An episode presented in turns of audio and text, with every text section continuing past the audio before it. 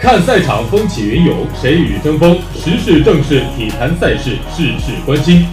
大家晚上好，欢迎大家在周四晚上继续锁定我们的体育时空栏目，我是你们的老朋友陆荣，我是子告。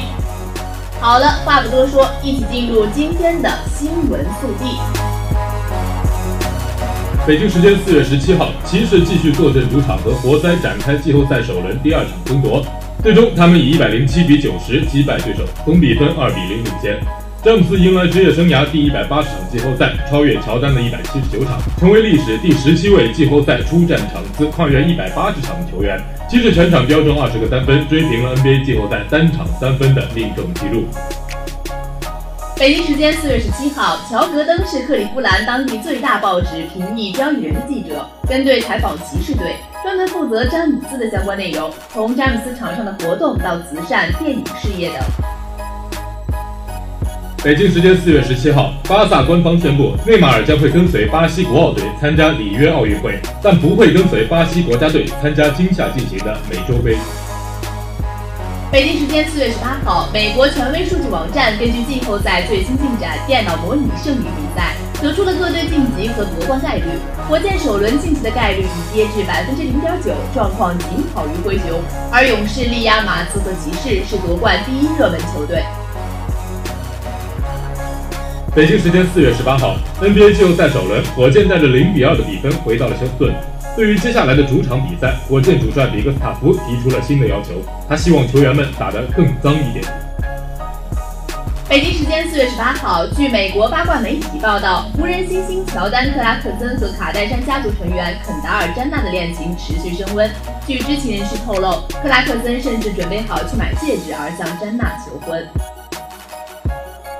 北京时间四月十九号，西甲第三十四轮中，皇马主场三比零大胜比利亚雷亚尔，联赛八连胜，继续以一分之差紧追巴萨马竞。本泽马传射建功，卢卡斯·巴斯克斯与莫德里奇各入一球，C 罗哑火，贝尔伤缺。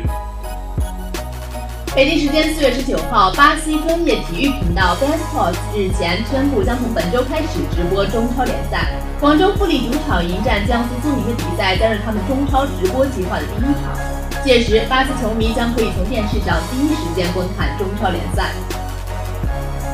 北京时间四月十九号，热火主场以一百一十五比一百零三再胜黄蜂，总比分以二比零领先。在韦德的引领下，主队五人得分上双。黄蜂方面，沃克二十九分，林书豪十一分，巴图姆因伤退场。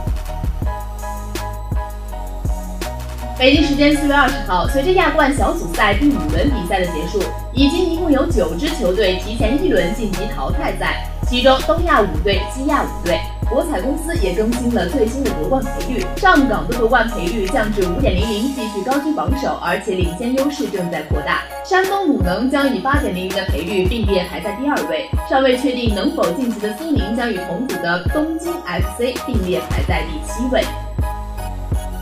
北京时间四月二十号，亚冠联赛小组赛第五个比赛日落下帷幕。中超球队方面，上海上港和山东鲁能携手提前一轮晋级四分之一决赛，而广州恒大则无奈吞下了出局的苦果。赛后，国际足联官方网站也对亚冠小组第五个比赛日进行了综述。在非法看来，恒大被淘汰出局纯属咎由自取，而上港的当家射手埃尔克森依然是亚洲的最强射手之一。